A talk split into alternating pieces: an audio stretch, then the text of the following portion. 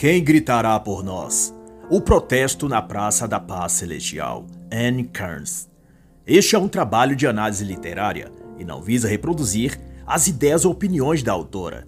É uma reflexão em que comento o meu entendimento acerca do livro em questão e posso fazer ilações, comparações ou exemplificações para com a política do dia, cultura ou eventos atuais. É uma tradução minha do original em inglês e por isso pode conter eventuais incorreções, mas que não prejudicam o entendimento da obra no seu todo. A autora é americana, premiada escritora e conhecida do público juvenil norte-americano por suas obras best-sellers dedicadas a esse público. Esta obra em si trata sobre os eventos de 1989 na China, conhecido no Ocidente como o Massacre da Praça da Paz Celestial, ou Tiananmen. E desde já, se tem que há um paralelo entre aqueles acontecimentos e o que se desenvolve em muitas partes do mundo, isto é, um governo que visa se perpetuar no poder, impor um rígido controle sobre sua população e usar um aparato midiático para produzir uma lavagem cerebral e persuasão psicológica sobre as massas. E sob esse esquema de poder estatal, a China foi se consolidando sobre as mentes e todas as áreas da vida das pessoas ao ponto de que rege com mãos de ferro as vontades, as condutas e as consciências dos chineses. E seu modelo de gestão é uma inspiração para a ONU, para o Fórum Econômico de Klaus Schwab, o Fórum de São Paulo e os pretendentes do comunismo em geral, incluindo o senhor Lula e o partido do PT aqui no Brasil. Vê de você que, na campanha eleitoral de 2022, em que se saiu vencedor, o na ocasião candidato à presidência falava enfaticamente em regular a imprensa, censurar a internet, controlar os meios de comunicação e redes sociais, taxar com impostos a classe média que chamam de burgueses, restringir e cercear a religião cristã, ou seja, tudo que o regime chinês já impõe aos seus cidadãos desde sempre e em escala ascendente a partir do governo de Deng Xiaoping, que duraria até novembro do mesmo ano em que ocorreu o massacre em Tiananmen. Mas em relação ao ocorrido, em 1989 em Pequim, estudantes, operários de fábricas e cidadãos comuns de todas as classes aderiram ao movimento de protestos, campanha de ativismo social e político e greve de fome reivindicando melhoras econômicas e mais liberdades individuais. Eles queriam o fim da ditadura comunista que já lhes oprimia há muitos anos. Ao longo então de abril e maio de 1989, milhares desses manifestantes foram se juntando à causa até que suas reivindicações ganharam também notoriedade internacional. Mas, impassível, o governo de Deng Xiaoping mobilizou tropas do exército com homens armados e tanques de guerra para remover os estudantes e cidadãos da Praça Tiananmen. E aqueles, então, que pediam por democracia e liberdade, receberam o peso dos tanques sobre seus corpos e as rajadas de tiro letal das armas dos militares do Exército Vermelho. O saldo chegou a milhares, ou centenas pelo menos, de mortos e mais de mil presos, outros executados depois de capturados e todos os líderes do movimento perseguidos e tendo de fugir do país, com seus nomes colocados na lista de mais procurados da China. Os poucos que ficaram foram presos e tiveram de cumprir entre 5 a 16 anos de prisão. E para a imprensa internacional, o governo chinês, como é de praxe até hoje, disse não ser obrigado a explicar suas decisões ao mundo exterior e, desde o ocorrido, proibiu que se tocasse no assunto na China. E embora haja inúmeros documentos em vídeos e relatos de testemunhas oculares do massacre, além de fotografias e vasto acervo coletado pela mídia mundial, um chinês típico pode nascer e morrer, passar toda a sua vida na China, sem nunca ter escutado sobre esses fatos históricos. Isso porque falar disso na China é considerado crime contra o partido. E, como toda a China é controlada por espiões e câmeras do governo, o cidadão comum sente medo de comentar sobre essas coisas e ser denunciado aos fiscais do partido, vindo então a perder créditos sociais e sua liberdade, sendo, pois, punido com internação forçada num campo de reeducação obrigatória. E rememorando então o passado da China, em busca de explicações de como ou por que o mal comunista é tão forte, a autora sugere que A raiz pode estar também no modelo dinástico que perdurou por tantos anos, gerações inteiras. O sistema de poder governante, passado por através dos membros da família na liderança, talvez tenha formado uma visão comunitária que favoreça o tipo de governante que reúna todo o poder em si ou em em seu título, e as demais pessoas e famílias tenham se acostumado e moldado-se por esse formato de gestão governamental. Ao passar para o modelo comunista, o poder continuou centralizado no núcleo pequeno que agora chamava-se partido, mas que ainda mantinha a estrutura de governança similar. Poucos privilegiados, se estivessem na família do governo, o líder visto como máximo soberano com poderes de vida ou morte sobre seus súditos e uma sucessão que não passava nem pela escolha nem pela vontade popular. E era contra essa estrutura opressora que os manifestos de 1989 em Tiananmen buscava mudar. A questão do partido único, a governança por um líder absoluto e nenhuma participação do povo nas decisões e escolha de seus representantes políticos. E depois de mais de 5 mil anos de história, como sugerem os indícios arqueológicos, os chineses tinham de reivindicar mudanças na sua estrutura política e ideológica. Afinal, como indicado no título desta obra, quem gritará se não eles mesmos? Quem buscará e clamará por mudanças além deles próprios? Minha mãezinha já dizia: É o pé que sabe onde o calo dói. assim são os próprios chineses que, mais do que qualquer um, sabem o peso do fardo marxista e totalitário que se está posto a eles há tantos anos. Eles e mais ninguém é que poderia libertar a si mesmos. E isso tentaram fazer em Pequim, na primavera de 1989, demover aquela mentalidade rural de que os negócios políticos e a administração do país cabe a uma pequena elite de burocratas e uma rede ideológica de funcionários que decidiam a vida de todos na nação, a revelia dos interesses e necessidades do próprio povo. Desde o século XV, por exemplo, líderes das vilas locais encarregados do imperador coletavam impostos e relatavam a Pequim as ocorrências regionais, demarcando um estado de subserviência que ao longo dos anos consolidou culturalmente a vocação dos chineses em subjugar-se a um poder central e a serem vigiados e punidos se não cumprirem os devidos ritos de obediência e servidão. No início do século XX, o governo dos imperadores terminou, e o regime que brotou da revolução que deu fim ao império absorveu as mesmas técnicas e estrutura de controle psicológico e político, aproveitando-se da condição mental que parte dos chineses tinham já instalado sobre suas vidas e mentes. E o Kuomintang, o Partido Nacionalista, que assumiria o poder depois de crises internas e externas como a Primeira Guerra Mundial, mas a partir de 1921, o Kuomintang teria a concorrência do Partido Comunista Chinês, que, embora teorizasse sobre um governo do povo e das minorias, sua base de princípios e métodos não diferia em termos gerais do que era e promovia o Kuomintang, ou mesmo os antigos imperadores dinásticos. O fato é que tanto o Partido Comunista como o Kuomintang possuía comunistas em suas fileiras de apoiadores e líderes, e no fim, para o povo comum da China, pouco mudaria se qualquer deles estivesse no poder. A única possibilidade de mudança só poderia vir das próprias pessoas, as massas escravizadas e subjugadas.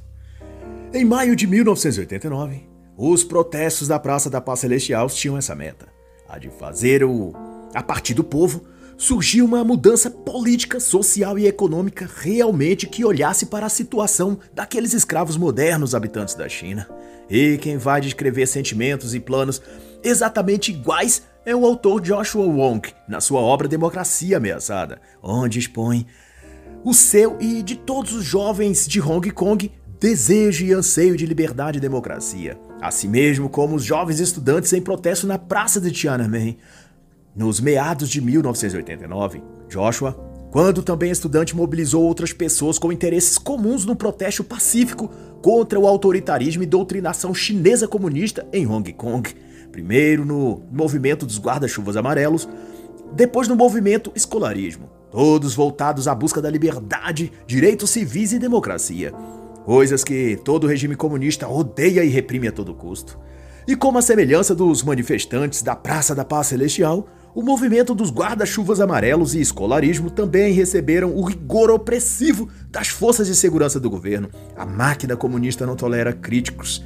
Tanto por isso, Ernst Kans vai dizer que comunistas operam sob o álibi de beneficiar a classe trabalhadora, a igualdade a justiça aos pobres, mas na prática, ninguém do povo é ouvido ou consultado para nenhuma das coisas que o partido deseja fazer. O povo, na verdade, não tem qualquer participação no desenvolvimento político ou econômico do país e não tem sequer permissão de decidir sobre suas vidas particulares pois no regime comunista, uma classe soberana e mais esclarecida do próprio partido elege um líder absoluto, e esse líder decide como cada cidadão irá viver.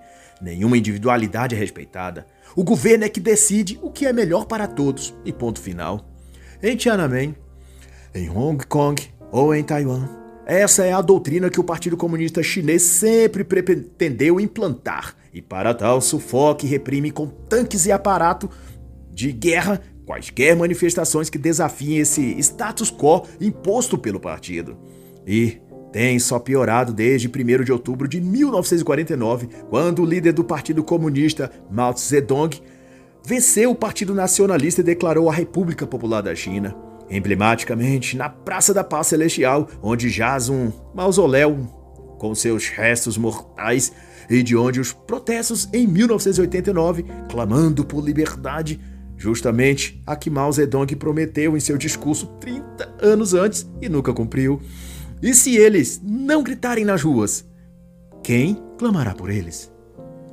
E a autora esclarece a título de informação que todo governo comunista se aposta dos mesmos discursos e métodos. Primeiro, promete uma vida melhor, próspera, pacífica e feliz aos seus sectários depois que toma o poder, alega que, para criar esse tal mundo melhor, precisará antes aplicar medidas duras e que o povo precisará colaborar, o que significa sempre se sujeitar e não reclamar. Daí o passo seguinte, como fez Mao Zedong, e é feito com todo o regime comunista, apropriou das terras rurais agricultáveis a pretexto de uma reforma agrária que beneficiaria, em tese, os pobres. Depois disso, mal dominou os setores econômicos de produção, indústria, compra e venda, consumo, serviços. Em um governo comunista, o Estado controla tudo, enfatiza ela. Gosto de como o autor Fábio Blanco apresenta essa ideia na obra As Origens do Mal, e por isso recomendo a obra.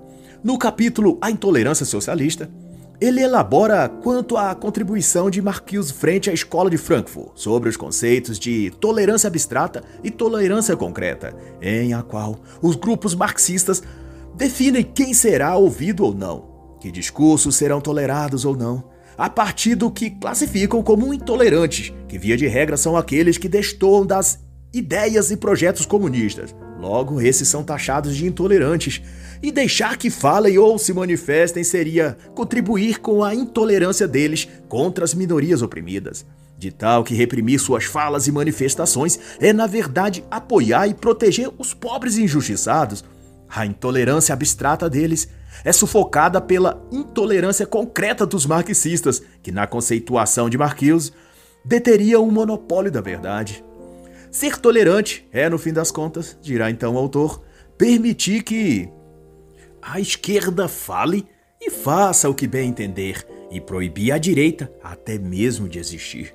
E como constata Anne Kearns, a severidade do tratamento comunista sobre o povo está pelo fato de que o Estado e o governo tentam e acham possível dominar e controlar cada aspecto da vida das pessoas. O que falam, o que comem, o que compram, o que gostam, aonde frequentam e o que sentem ou pensam.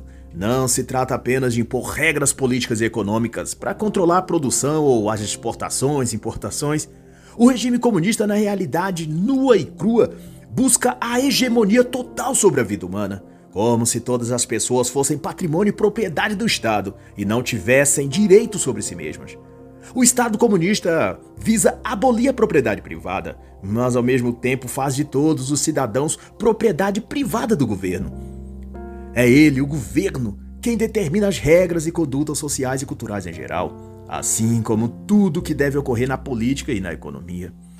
E fazendo eu um adendo para trazer a discussão para um contexto brasileiro, lembre-se o leitor que, em uma de suas falas verborrágicas, logo que deixou a carceragem de Curitiba, o Nove Dedos exaltou o regime chinês como exemplo de governo e que o Brasil deveria imitar. O mundo tende a aprender com a China e ter Estado e partido forte, disse o sapo falante. E então esse molusco ex-encarcerado foi eleito presidente em 2022 e alguém tem dúvidas para qual direção ele pretende guiar o país? Hum. E não obstante, o regime comunista, o chinês, o cubano, o antigo soviético venezuelano, ou pretendido pelo senhor Luiz Inácio o partido do PT, ele opera e subsiste qual uma seita esotérica. Anéis dentro de anéis, grupos menores dentro de grupos maiores, até que no topo da pirâmide, um ser sacerdotal detém o poder máximo e tem de si a imagem de um deus. No governo comunista chinês, o Congresso Nacional do Partido detém o poder e se reúne a cada cinco anos. Mas dentro dele há um comitê central, com menos integrantes e mais poder.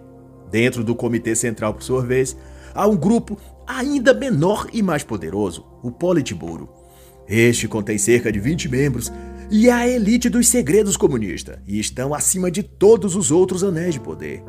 Mas, porém, dentro do Politburo há por sua vez um grupo ainda mais seleto, o Comitê Permanente, que conta com cerca de apenas e exclusivos 5 a 9 membros. Esses são os intocáveis, aqueles que agem nas sombras, os que detêm os segredos dos anéis de poder e eu não duvido que são os que já possuem a alma vendida ao capiroto. Digo isso um pouco em tom de brincadeira, mas devo admitir que faz jus à hierarquia do reino angélico ou espiritual, nesse caso, a dimensão demoníaca do mundo espiritual. Dentre outras obras místicas e esotéricas que conheço, como A Clavícula de Salomão de Samuel Liddell Matthews, na verdade traduzida por ele a partir de manuscritos ancestrais em línguas mortas, ou o afamado A Goethe Ilustrada de Aleister Crowley. Essas trazem o aprofundado conhecimento sobre as ordens hierárquicas espirituais do mal, bem como a natureza, operação, organização e invocação desses seres. Mas o que aqui destaque relaciona aos esquemas de camadas hierárquicas de poder, qual o sistema comunista é repartido, é que muito se assemelha àquele preposto pelas entidades espirituais invocadas das seitas místicas e de magia, e que são copiadas por estas, que são anéis menores englobados por anéis maiores, em que cada círculo compreende um nível elementar de acesso ao poder e ao conhecimento. E quanto menor é o círculo, maior é o cargo, autoridade e informação a que tem acesso. No caso da Goretia de Crowley, é dado a saber que as ordens de espíritos estão hierarquizadas em ministros, reis, que podem ter até 66 legiões ao seu comando, duques, no comando de 31 legiões, príncipes, com 26 legiões às suas ordens. Também há os marqueses, os presidentes, com até 50 legiões ao seu comando. Há também os condes, e todos esses também organizados sobre outras categorias ainda mais abrangentes, tronos, potestades, virtudes, dominações. E todas essas divisões vão se alinhando até abranger todos os quadrantes da Terra: norte, sul, leste e oeste. Assim como o próprio comunismo, que tem uma projeção e pretensão universal ou global de poder. E diz que o comunismo real só poderá ocorrer quando todo mundo estiver sob o auspício dessa ideologia. Em termos esotéricos, se assemelha aos espíritos goéticos, que se hierarquizam a estender-se por toda parte e lugar, a não deixar nada de fora de seu controle maligno. E outra vez, vem aqui a questão: se não gritarmos isso ao mundo, se não denunciarmos, se não fizermos escutar nossa voz, quem gritará por nós? E em junho de 1989, Jovens e adultos de várias partes da China gritaram alto e forte o quanto estavam obsediados por aquela ditadura marxista e queriam libertarem-se. E àquela altura já estava desmascarado que o comunismo era uma farsa e que sobrevivia à custa de soprar mentiras no coração das pessoas e inspirá-las a acreditar em um novo tempo, uma nova ordem, ou como agora diz Xi Jinping, uma nova era da China, que ao final, como sempre, acaba no povo mais dominado e subjugado, o partido mais poderoso ainda e o comunismo mais consolidado em toda parte. E na Praça da Paz Celestial, os protestos dos estudantes e cidadãos eram o grito de basta a essas mentiras que desde o Kuomintang regime de Mao Zedong os chineses escutavam. São promessas fingidas e falsas. A grande reforma, que coletivizou as fazendas e a agricultura na China prometendo fartura e comida a todos, depois o grande salto adiante, também propondo por Mao Zedong que jurava que, dessa vez, levaria a China para uma nova era de prosperidade. Em seguida aos dois fracassos anteriores, uma nova promessa foi feita, a da Revolução Cultural. Esta, com certeza, fazia os chineses entrar num ciclo de bem-estar, de igualdade, de justiça social, de fartura para todos. Mas, como o comunismo vive de fazer promessas mirabolantes que nunca se realizarão, o regime, agora comandado por Deng Xiaoping em lugar de Mao Zedong, fez a promessa das quatro modernizações, que colocaria a China no topo do mundo e faria o cidadão chinês comum alcançar o que tanto sonhava: paz, prosperidade, liberdade, felicidade. Deng chegou a montar em Pequim o muro da democracia, para que os cidadãos chineses se sentissem encaminhados e guiados para um glorioso futuro. Mas das quatro modernizações agricultura, indústria, defesa e tecnologia faltava uma: a democracia. E o povo começou a cobrar esta, o que levou o governo a abolir o muro da democracia, que era só mais uma utopia e jogo de ilusões que o governo comunista lançava sobre as massas. Na prática, por detrás da fachada de mentiras e propaganda pública, a China continuava regida por um sistema socialista e comunista, e assim pretendiam mantê-las os altos escalões do partido.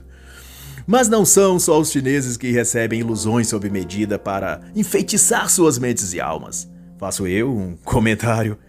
Aonde o marxismo tenta se estabelecer, há sempre uma cota de mentiras agradáveis que são despesadas sobre as massas adormecidas para mantê-las dóceis e sonâmbulas enquanto o país é conduzido para o socialismo.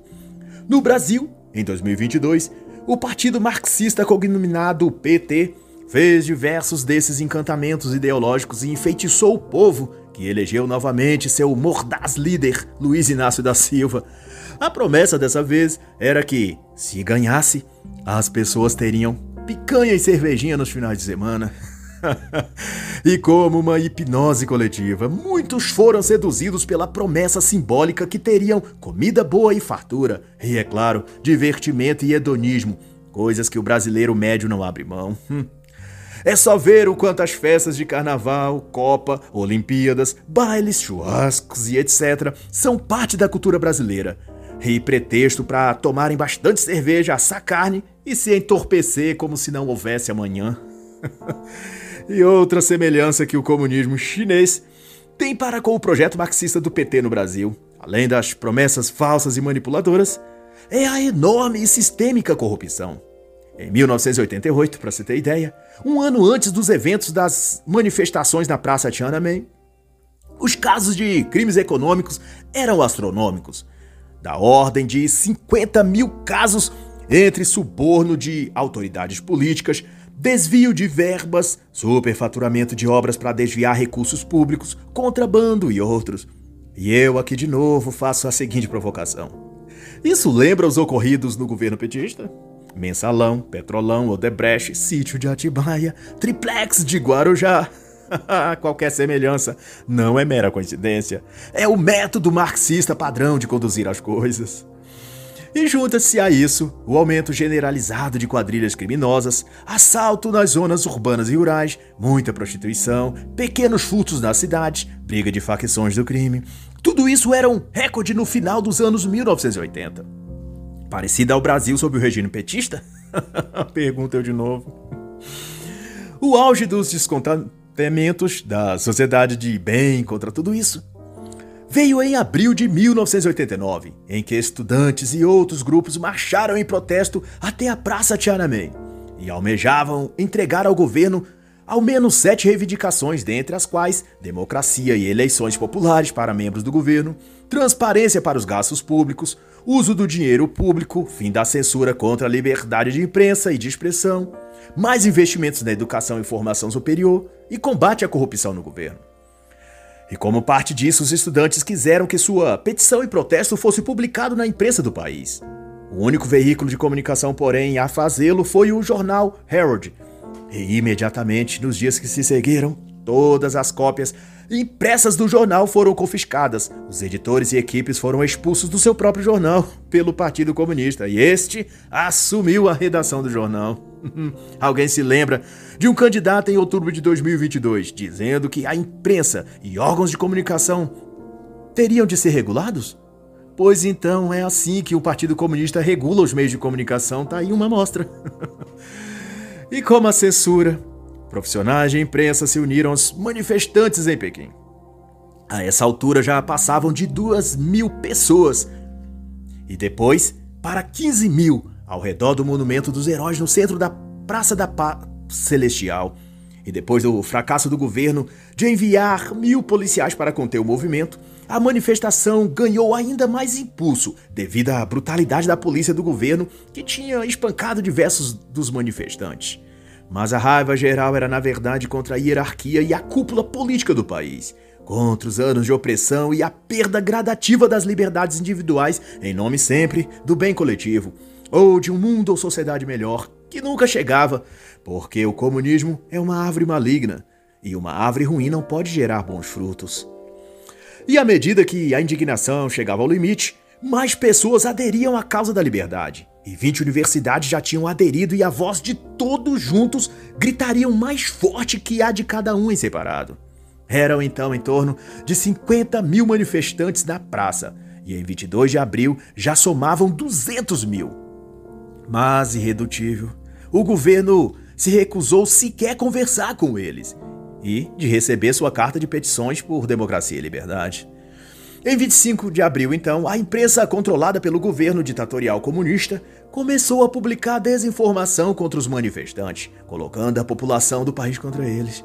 Chamava-os de paterneiros, loucos, violentos, terroristas, antidemocráticos, e com essas narrativas foi alardeado nos meios de comunicação que os manifestantes eram um grupo de golpistas querendo derrubar o governo legítimo da China. Hum. E com esse discurso, o senso comum da opinião pública era preparado para não se importar e até apoiar ações enérgicas e repressivas do governo contra os manifestantes. Era um truque de persuasão psicológica bastante comum, mas que sempre dá certo. As massas são mental e emocionalmente vulneráveis. São massa de manobra fáceis de serem enganadas pela mídia.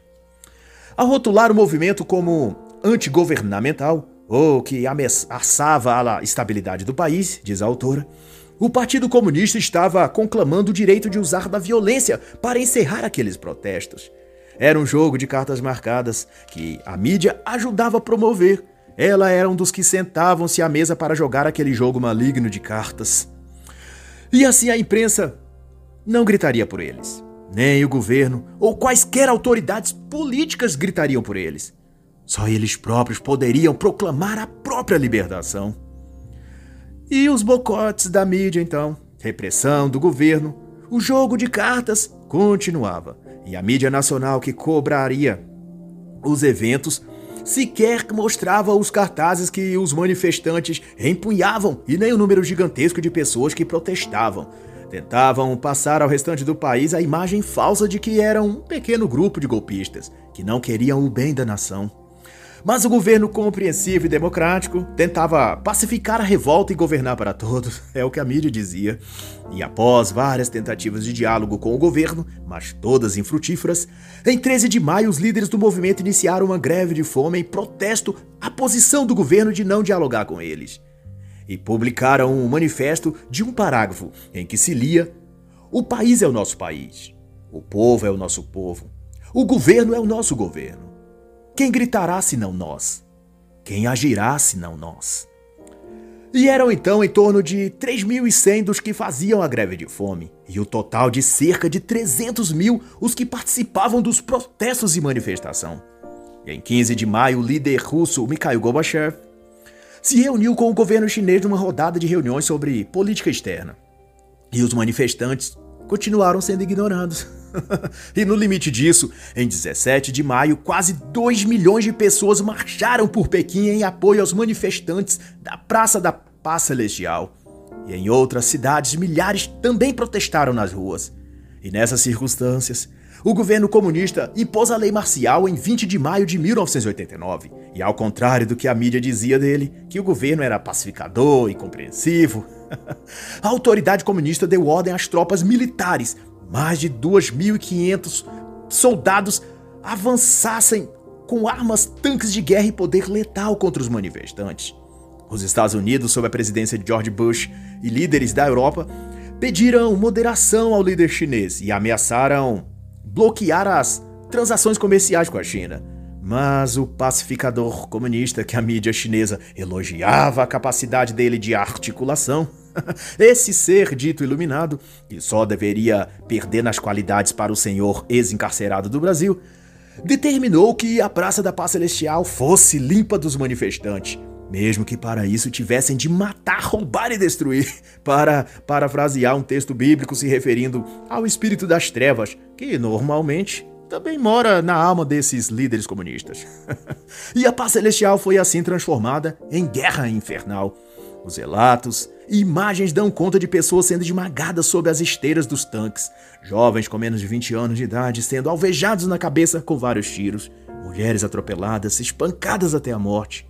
E durante vários dias depois, os líderes do movimento tiveram suas cabeças a prêmio, caçados como ratos, e os que não fugiram para Hong Kong, depois França ou os Estados Unidos, foram presos e executados pela Lei de Segurança Nacional. Mais de mil foram também presos. Alguns tiveram de cumprir de 5 a 16 anos de prisão. E vários outros tiveram suas famílias punidas e desalojadas de suas residências, como forma de vingança aplicada pelo governo aos manifestantes. E foi assim que a deusa democracia uma estátua de 10 metros de altura erguida na Praça da Paz Celestial pelos manifestantes foi derrubada não apenas do lugar na praça, mas também da mente e espírito dos chineses, que desde então optaram por subjugarem-se como ovelhas mudas diante do seu executor, sem nunca mais gritar por liberdade. Porque entenderam que a liberdade não vem sem o preço de sangue. E no geral ninguém quer pagar essa taxa se o sangue a ser derramado for o dele próprio. E assim está escrito. Então Sansão orou: Ó Senhor, dá-me uma vez mais a força, para que eu derrote os seus inimigos, os que zombam de ti e os que feriram meus olhos. Juízes 16, 28. E assim encerra a análise da obra Quem gritará por nós? O protesto na Praça da Paz Celestial, de Anne Kearns.